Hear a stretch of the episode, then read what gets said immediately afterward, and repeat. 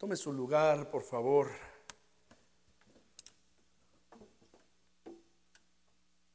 Preciosas promesas de la palabra del Señor. Amén. Las cantamos, las declaramos sobre nuestra vida y sobre nuestra familia. Es difícil cantar esta alabanza sin que de pronto las lágrimas quieran ganarnos, ¿verdad? Y este, a los que estamos aquí cantando, pues al micrófono, o lloramos o cantamos y lideramos la alabanza, o qué pasa, ¿verdad?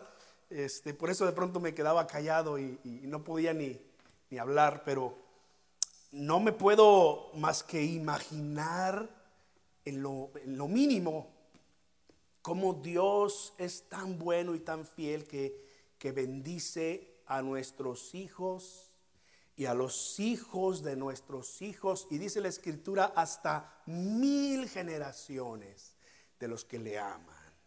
Por eso preocupémonos y ocupémonos en guiar a nuestros hijos por el camino de la palabra del Señor, ¿verdad? A su tiempo segaremos, dice la escritura. Muy bien, eh, quiero invitarte que estés en la escritura conmigo en Efesios capítulo 5. Efesios capítulo 5.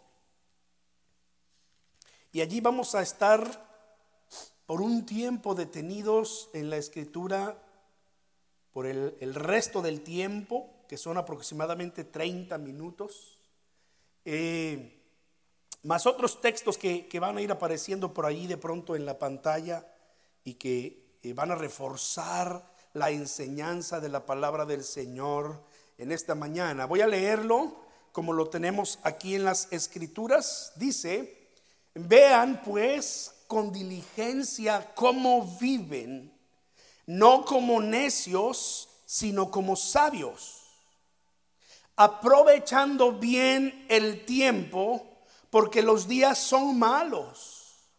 Por tanto, no sean insensatos, sino entendidos de cuál sea la voluntad del Señor. Muy bien. Abordar un avión o ya sea un tren o un autobús, no sé si ya ahora con este tiempo en el que es fácil que todos tengamos un vehículo, esto todavía ocurre, ¿verdad? Pero eh, requiere que estemos a tiempo en la estación en el aeropuerto. Incluso en, vuelos internacionales hay que estar hasta tres horas antes. Y cuando yo he hecho esto, digo, eh, no sé por qué tanto tiempo, me toca estar más de una hora sentado esperando a que abran eh, en la puerta donde voy a abordar el avión, ¿verdad? Y etcétera. Y como siempre compro la línea económica, pues soy de los últimos en subir. Entonces, pero tienes que estar allí tres horas antes. No, no, no quieren que, sea, que te arriesgues a perder el vuelo por alguna razón. No creo que te vayan a querer esperar si no estás allí a tiempo para tomar tu vuelo, para subir a tu, a tu, a tu tren o al autobús. Quizás en algunos casos, no lo sé, hagan la excepción, ¿verdad? Pero la regla general es que si tú no estás a la hora de abordar, no te van a esperar. Ellos se van a ir. Es más, ni siquiera te conocen, ni siquiera saben quién eres y se van. Bueno, las escrituras nos enseñan a nosotros en el texto que leímos y otros textos más que debemos aprovechar bien el tiempo, ¿verdad? Porque así como pensamos en, abordar un avión y llegar a tiempo y estar allí sin mayor eh, problema y que el, el viaje pueda ser realizado, Dios nos da a nosotros el tiempo y nos ha prefijado, dice la escritura allá en el libro de los Hechos, eh, nos ha prefijado los límites de tal manera que, como dice la misma escritura, el que tiene el poder de la vida, y de la muerte es Dios. Dios dice quién vive, Dios dice a quién Él llama a su presencia y nos ha prefijado el tiempo, nos ha dado un tiempo y aprendemos en las escrituras a aprovechar el tiempo, a ser sabios con nuestro tiempo. Y nos da una serie de, de, razones, por lo menos en estos versículos, nos da una serie de razones. Nos dice, nos dice cómo viven los necios desperdiciando el tiempo que Dios les ha dado sobre la tierra. Y de hecho, el, texto empieza de esa ah, manera. Vean pues con diligencia cómo viven, no como necios, ¿verdad? No como necios, dice allí. Y vamos a ver en un momento más cómo viven los necios, según lo que el apóstol Pablo ha escrito aquí en la epístola a los Efesios. A los Efesios pero nos da la razón, nos dice cómo viven los necios desperdiciando su tiempo y nos exhorta a nosotros a vivir como sabios. Eso es, eso es lo que dice el primer versículo que leímos. No como necios, sino como sabios. Pero también entendemos que el tiempo es un bien irrenovable. No hay tal cosa como recuperar el tiempo. El tiempo una vez que se ha perdido no se puede recuperar. Todavía no inventan una máquina del tiempo como para que uno diga, oh, me, perdí los 15 minutos anteriores de mi vida, voy a regresar. No, no, esto, no es un video on demand en donde eh, te perdiste por alguna razón, ¿verdad? y como aparece ahí en el comercial de, cierto aparatito que le llamas y hace lo que le dices, ¿verdad? Eh, está planchando y dice, oh, ya se murió la reina. Eh, ¿Pueden por favor este, volverse a morir? Y están los actores y dicen, ok. Oh, y empieza la escena otra vez. La vida no es una película. Si tú pierdes tiempo de tu vida, no lo vas a poder recuperar. No se puede renovar el tiempo. Mira, el dinero va y viene, pero el tiempo no espera a nadie. Hay situaciones en las que simplemente no puedes comprar más tiempo para hacer lo que quisieras. Ahora un, concepto interesante, no puedes comprar tiempo. Y vamos a ver más adelante por qué este es un concepto interesante. Porque eh, si nosotros pudiésemos comprar tiempo, ¿qué no haría la gente que tiene mucho dinero al borde de su vida cuando están a punto de morir y descubren que hicieron una gran fortuna, pero descuidaron lo que fue más importante para ellos? Familia, sus seres amados Hermanos, mientras eh, terminamos el, el año 2020 y vamos entrando al 2021, pregúntate si estás aprovechando bien el tiempo que Dios te está dando. Pregúntate qué puedes hacer para comprar tiempo.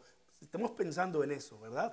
¿Se puede comprar tiempo? Bueno, pensemos qué se puede hacer para comprar más tiempo, ya sea para tu familia, para tu crecimiento personal o tu comunión con Dios.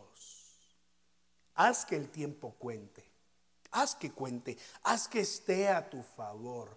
Haz que al final de tu vida puedas ver hacia atrás y decir que ha valido la pena, que has puesto atención a lo que era importante y que no te arrepientes de nada. Porque el tiempo no espera. Tenemos que hacer que cuente. Y por eso la exhortación del apóstol Pablo es, número uno, no sean como los necios, no vivan como los necios. ¿Cómo viven los necios? Tenemos que ver entonces los versículos 1 al 14 del capítulo 5 para tener una idea de cómo viven los necios. Si a nosotros la escritura, los que estamos en la luz de Cristo, nos dice que somos hijos de luz y debemos vivir como hijos de luz, entendemos que aquí está hablando de los que no están en la luz. de los hijos de las tinieblas. ¿Verdad? Miren los versículos, por lo menos versículos 3 y 4 de Efesios capítulo 5. Dice allí, pero fornicación y toda inmundicia o avaricia ni aún se nombre entre ustedes, como conviene a santos, ni palabras deshonestas, ni necedades, ni truanerías que no convienen sino antes bien acciones de gracias. Porque saben esto que ningún fornicario o inmundo o avaro que es idólatra, el avaro es idólatra de su dinero y de sus bienes materiales, ninguno de ellos dice tiene herencia en el reino de Cristo y de Dios. Que nadie los engañe, porque por estas cosas viene la ira de Dios sobre los hijos de desobediencia. No sean pues partícipes con ellos, porque en otro, en otro tiempo eran tinieblas, mas ahora son luz en el Señor. Anden pues como hijos de luz. En un sentido bíblico, un necio no se llama así porque tenga una limitación intelectual o una limitación a entender, sino debido a su incredulidad y al resultado de sus obras. Obras de las tinieblas, obras que van en contra de los deseos de Dios, de la voluntad de Dios. El necio, según las escrituras, vive separado de Dios incluso puede vivir voluntariamente contra la ley de Dios. Recuerda aquel salmo que dice, eh, dice el necio en su corazón, no hay Dios. Un necio es una persona que ha decidido vivir su vida en contra de los propósitos, los designios de Dios. No puede comprender la verdad ni está habilitado a ver la verdad, a menos que pueda decirle al Señor, quita mi ceguera espiritual y déjame darme cuenta cuántas tinieblas hay en mí.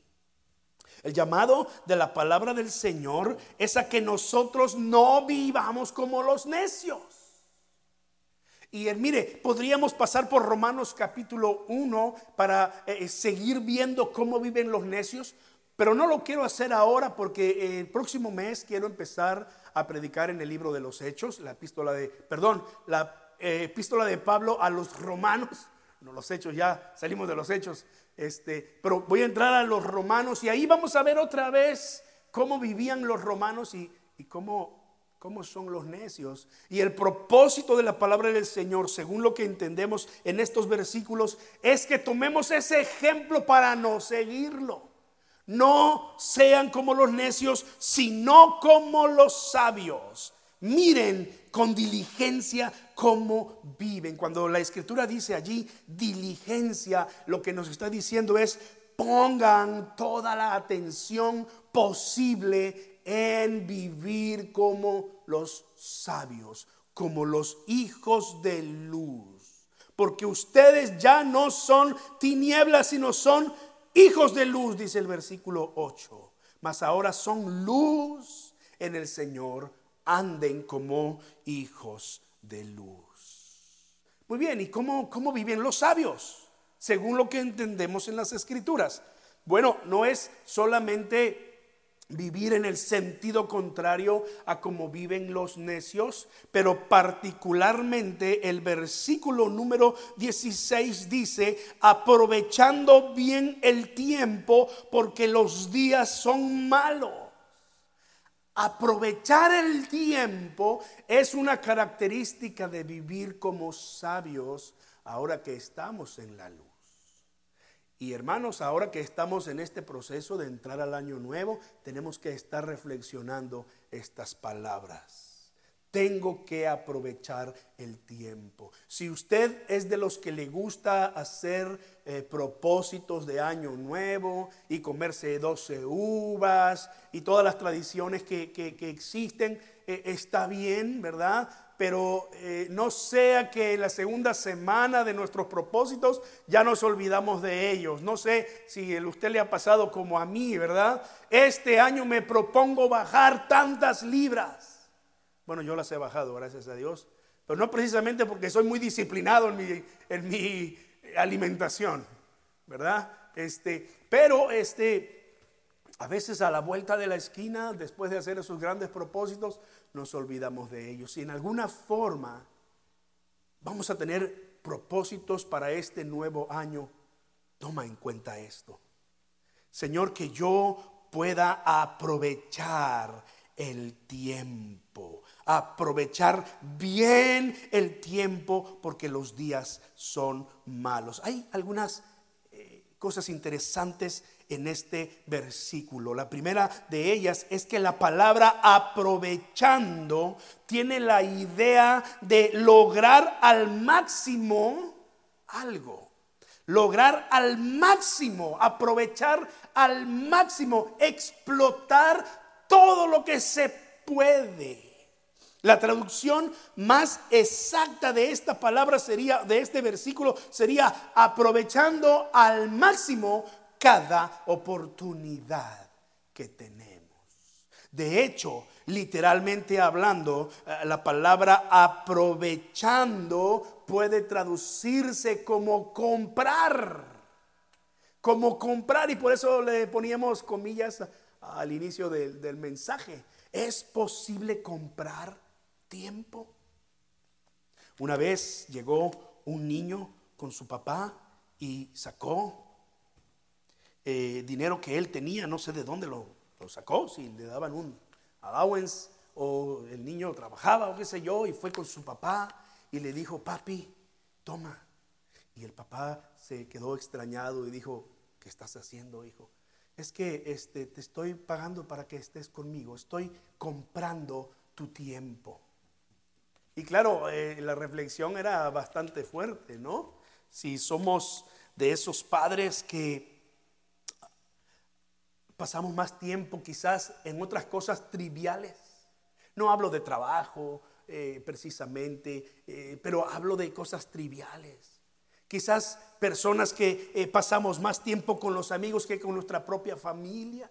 Quizás porque la dinámica familiar no te permite tomar ese tiempo con tu familia. Pero ¿qué de nuestros hijos?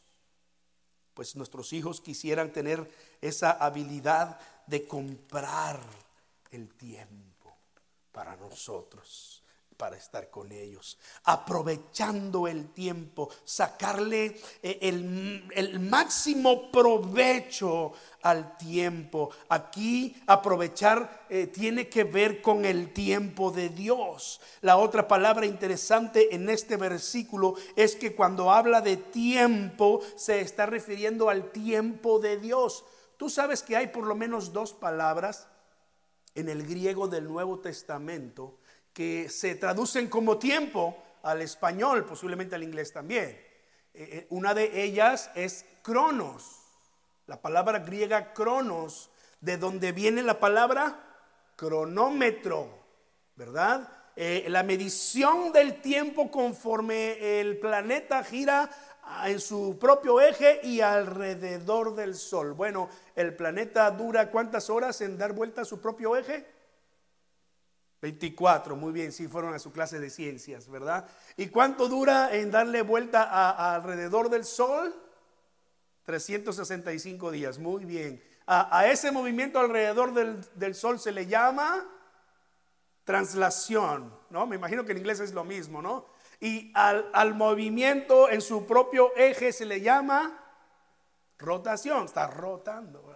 Muy bien, muy bien, muy bien. Ya veo que se acuerdan todavía de sus clases de ciencias, pero la palabra que está en Efesios 5:16 no es cronos. La otra palabra griega que se traduce como tiempo es kairos. ¿Habían oído de eso? Kairos. Kairos se refiere al tiempo de Dios para hacer las cosas entre nosotros. Dice eh, eh, eh, la escritura que los discípulos le preguntaron a Jesús, Señor, ¿nos vas a restaurar el reino de Israel en ese tiempo que, en, este tiempo? Porque el Señor estaba a punto de, ascender al cielo. Él ya había resucitado y nos vas a restaurar el reino de Israel. Recuerde, los discípulos todavía pensaban en lo, en lo ah, político. Y Jesús les dijo, no les toca a ustedes saber. Mire literalmente la Reina Valera dice, los tiempos son las sazones que el Padre puso en su sola potestad. Cuando nosotros leemos en el original griego, lo que leemos allí es, no les toca a ustedes saber el cronos ni el kairos de Dios. El kairos de Dios, el tiempo de Dios, es un momento oportuno que ocurre en la vida de una persona o a nuestro alrededor que, que tiene un, un propósito específico. Que si por alguna razón tú te lo pierdes, te lo has perdido ya, porque ese es el tiempo de Dios. Cuando la escritura nos anima a buscar al Señor mientras hay tiempo, a eso se refiere. Porque el día que tú mueras, el tiempo va a seguir, el cronos va a seguir, pero tu kairos se habrá terminado. Ya no habrá tiempo. Esto es algo difícil, esto es algo difícil de decir, porque sobre todo en este tiempo hay mucha gente que ha perdido a sus seres amados y, incluso me han, me han, dicho, puedes hacer una oración por él, por ella. Y, y yo digo, pero ya partió a la presencia de Dios, ya su kairos terminó. El tiempo de Dios para él terminó. No puedo hacer nada. Yo no, mis oraciones no tienen ningún poder, pero puedo orar por ti para que el Señor te dé paz en el corazón, te dé consuelo, te abrace, te fortalezca y tú puedas darte cuenta que, que un día vamos a ir a la presencia de Dios y vamos a poder ver a nuestros familiares y abrazarlos y estar con ellos.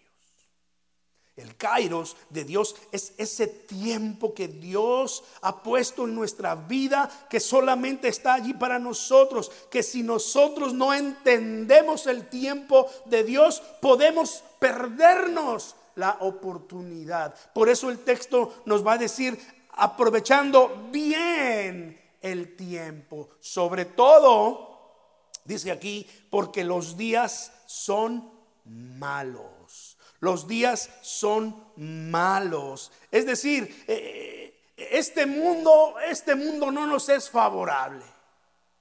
Los días que estamos viviendo ya desde el tiempo del apóstol Pablo y desde antes incluso, pero reconocemos que el mundo no está a nuestro favor. El mundo no te va a decir, Ah, te voy a liberar de estas preocupaciones para que tú puedas buscar a Dios con todo tu corazón, para que le dediques tiempo a la oración y al ayuno y a la lectura y meditación de las escrituras, para que estés con tus hijos. No, el mundo va a hacer exactamente lo contrario. Por eso la escritura nos vuelve a insistir, aprovecha bien el tiempo de Dios el tiempo que Dios te da, porque puede pasar pronto, por lo tanto hay que aprovecharlo. Es la idea de un, de un surfista que está esperando una ola perfecta y ahí está aguantando. Bueno, yo no, yo no soy ni surfista ni nunca he estado más de 10 metros dentro del mar, ¿verdad? Este, pero es lo, que, es lo que veo en los documentales, ¿no? ¿Te acuerdas del documental que vimos de las olas más altas del mundo, que me parece que están en Inglaterra, el lugar donde se forman las olas más altas, y ahí van los, los surfistas, esperando la ola perfecta, cuando ellos que saben que tienen experiencia, ven que viene la ola perfecta, si no se meten a tiempo, adiós, tendrán que esperar y tal vez no les llegue en ese día. Esta es la idea de aprovechar el tiempo de Dios porque los días son malos. Tengan cuidado de cómo viven, no como los necios, pero como sabios, poniendo todo empeño en vigilar que aprovechamos el tiempo, porque estos días, hermanos, son, son malos. La mejor forma de aprovechar el tiempo y vivir sabiamente es como el versículo 17 nos lo dice.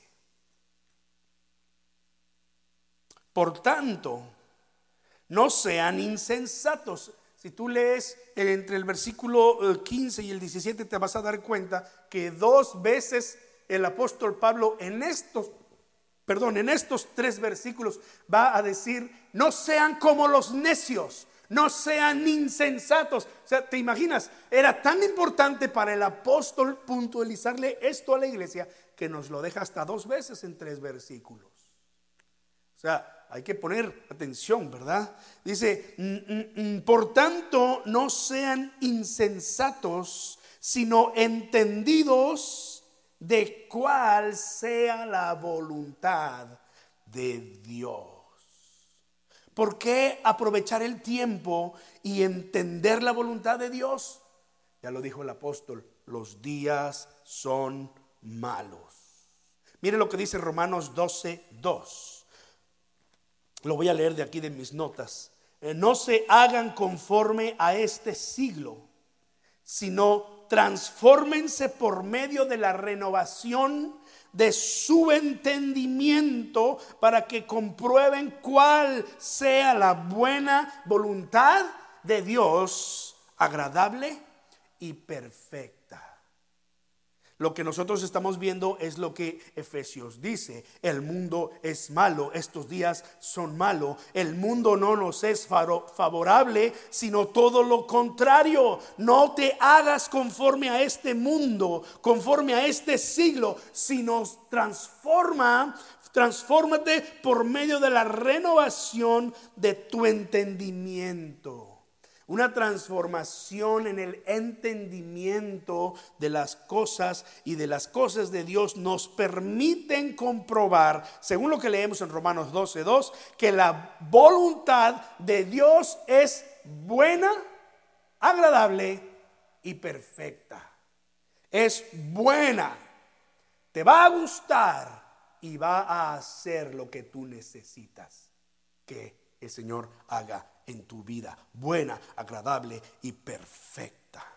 Ahora, es lo que nos dice el texto. No sean eh, insensatos, sino entendidos de cuál sea la voluntad de Dios. Dios quiere que nosotros aprovechemos el tiempo, invirtamos nuestro tiempo en las cosas que son importantes porque no siempre van a estar con nosotros. Yo ya abracé a mis hijos todo lo que pude desde que eran bebés hasta la edad que se dejaron porque llegó el día en que ya no se dejan, ¿verdad? Tengo que agarrarles muy de buena. O Dieter ha de querer algo que llega muy cariñoso, ¿verdad? Pero eh, ya que yo llegue así, bueno, con Dieter hay que decirlo, todavía puedo llegar y, darle un abrazo, ¿verdad? Y él, a veces él viene y, me abre los brazos y me da un abrazo. Y yo le digo a mi esposa, hay que aprovecharlo porque al ratito ya, pero eso es cuando estamos dentro de casa, ¿no? Allá afuera no me quiere ni hablar. Tremendo, Dieter. Este, ¿y qué estaba yo diciendo? ¿Por qué decía eso? Ya no sé por qué estoy. estamos hablando de aprovechar, ¿verdad? Aprovechar el tiempo. Mientras tus hijos se dejan abrazar, abrázalos porque va a llegar el día en que no va a ser tan fácil. Vas a sufrir por recibir un abrazo de tus hijos. Eh, en, el, sentido general, no estoy diciendo aquí eh, eh, que, que, eso tiene que ser así o que o que tus hijos no te van a, retribuir por todo el amor que les diste. No, no, no, no. Entendemos que si tú siembras bien vas a cosechar ese fruto, ¿verdad? Pero estoy hablando en el sentido natural. Es normal que los jóvenes a cierta edad no sean tan tan cariñosos con sus padres y, son cosas que no nos preocupan tanto porque eh, ya las hemos disfrutado. A eso me refiero, aprovechar bien el tiempo. Bien, la, escritura nos dice que tenemos que ser entendidos conforme, eh, entendidos de cuál es la voluntad de Dios. Y vamos a leer algunos versículos de las escrituras que nos hablan de la voluntad de Dios. De entrada decimos que según el contexto en el que estamos aquí en nuestro pasaje de Efesios, el propósito de Dios, eh, la voluntad de Dios es que vivamos como sabios. ¿Verdad? Aprovechando bien el tiempo. Y si leemos el resto de los versículos allí en el capítulo 5, nos vamos a dar cuenta que el propósito de Dios es que no nos embriaguemos con vino, sino antes bien ser llenos del Espíritu Santo. Que hablemos entre nosotros amablemente con salmos, con himnos, cánticos espirituales, que cantemos y alabemos al Señor en nuestros corazones, dando siempre gracias a Dios, al Dios y Padre, en el nombre de nuestro Señor Jesucristo. Pero hay otros textos que también nos hablan de la voluntad de Dios. Primera a Tesalonicenses, capítulo 4, versículo 3. Dice así la palabra del Señor. Primera Tesalonicenses 4, 3. Pues la voluntad de Dios es nuestra santificación, que nos apartemos de fornicación. La voluntad de Dios es su santificación, dice el texto. El apóstol Pablo le dice a la iglesia, si queremos saber cuál es la voluntad de Dios, pues aquí está.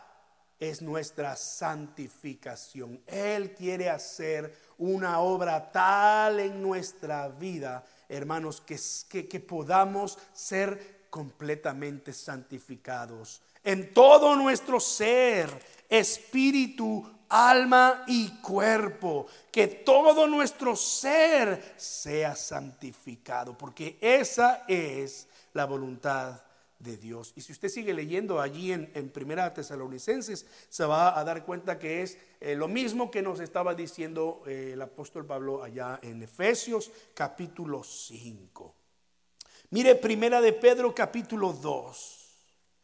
Primera de Pedro capítulo 2 versículos desde el 11 hasta el 16. Creo que en la pantalla no aparece toda la sección, pero aparece allí eh, eh, uno de los versículos, versículo, versículo 15 en particular. Amados, dice allí, yo les ruego como a extranjeros y peregrinos que se abstengan de los deseos carnales que batallan contra el alma manteniendo buena su manera de vivir entre los gentiles, para que en lo que murmuran de ustedes como de malhechores, glorifiquen a Dios en el día de la visitación al considerar sus buenas obras. Por causa del Señor, sométanse a toda institución humana, ya sea al rey como a superior, ya a los gobernadores como por él enviados, para castigo de los malhechores y alabanza de los que hacen bien, porque esta es la voluntad de Dios, que haciendo bien hagan callar la ignorancia de los hombres insensatos como libres, pero no como los que tienen la libertad como pretexto para hacer lo malo, sino como siervos de Dios. La voluntad de Dios es que vivamos en tal forma que la gente no tenga nada malo que decir de nosotros, sino todo lo contrario que a través de nuestras buenas obras ellos glorifiquen al Señor, dice aquí, al considerar sus buenas obras. ¿No es lo que dijo Jesús a sus discípulos? Ustedes son la luz del mundo. Y una, una ciudad que está sobre una montaña no se puede esconder. A lo lejos en la noche puedes ver que ahí hay una, una ciudad porque la ves iluminada. Dice, así alumbre su luz delante de los hombres para que vean tus buenas obras y glorifiquen al Padre. ¿Sabes que esta es la mejor forma de evangelizar? Cuando tus acciones le permiten a otro conocer el amor de Dios la gracia de Dios, la misericordia de Dios. No solo nuestras palabras, pero cuando están respaldadas. Y eso es lo que está diciendo aquí el apóstol Pedro. Capítulo 4, misma primera de Pedro, pero capítulo 4, versículos 1 y 2 dice, puesto que Cristo ha padecido por nosotros en la carne, ustedes también ármense del mismo pensamiento pues quien ha padecido en la carne terminó con el pecado para no vivir el tiempo que resta en la carne conforme a las concupiscencias de los hombres o los malos deseos de los hombres, sino conforme a qué?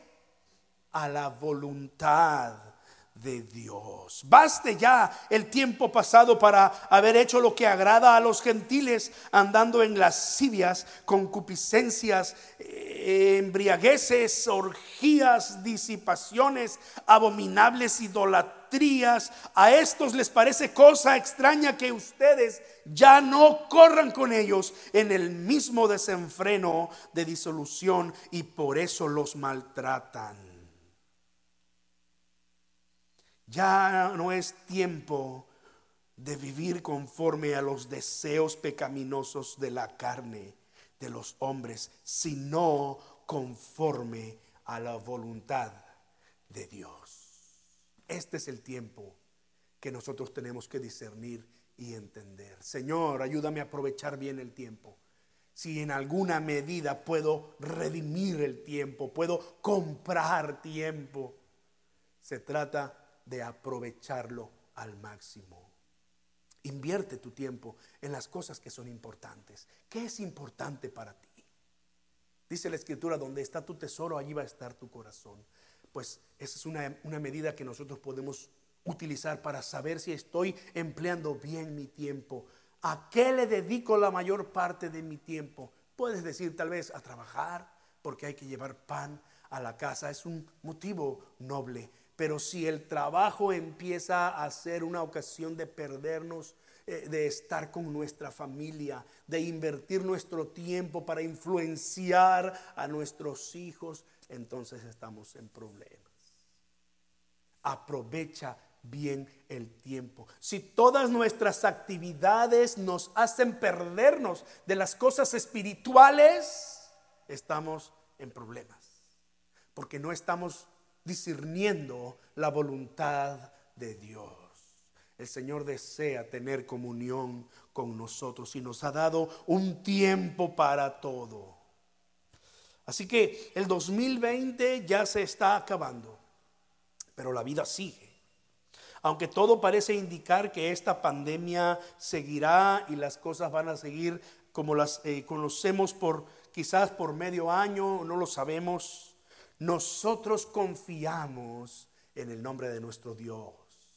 Él es el mismo ayer, hoy y por siempre.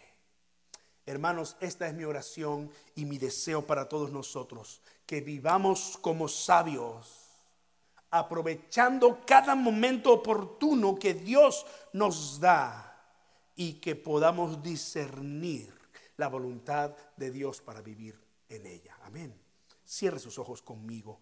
Vamos a orar al Señor y vamos a ponernos en sus manos y decirle, Señor, esto es lo que esto es lo que deseamos, oh mi Dios, que podamos que podamos vivir bajo tu perfecta voluntad, Señor, y que podamos entender todo lo que tú quieres en nuestra vida, Padre. Oh Señor, toma en tus manos a tu iglesia, Señor.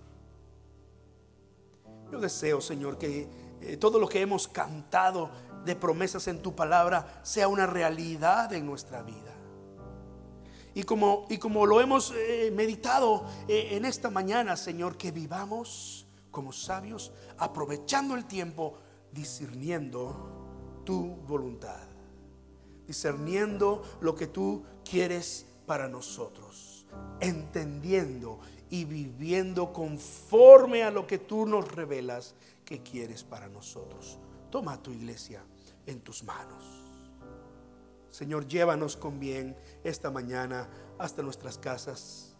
Eh, Señor, que el resto de la semana sea una semana de bendición, eh, de que podamos ver tu mano moverse entre nosotros. Y cuando llegue ese tiempo, Señor, en el que eh, humanamente, en nuestro cronos, eh, eh, despedimos el año 2020 y le damos la bienvenida al, 2000, al 2021. Señor, que lo hagamos de la mejor manera.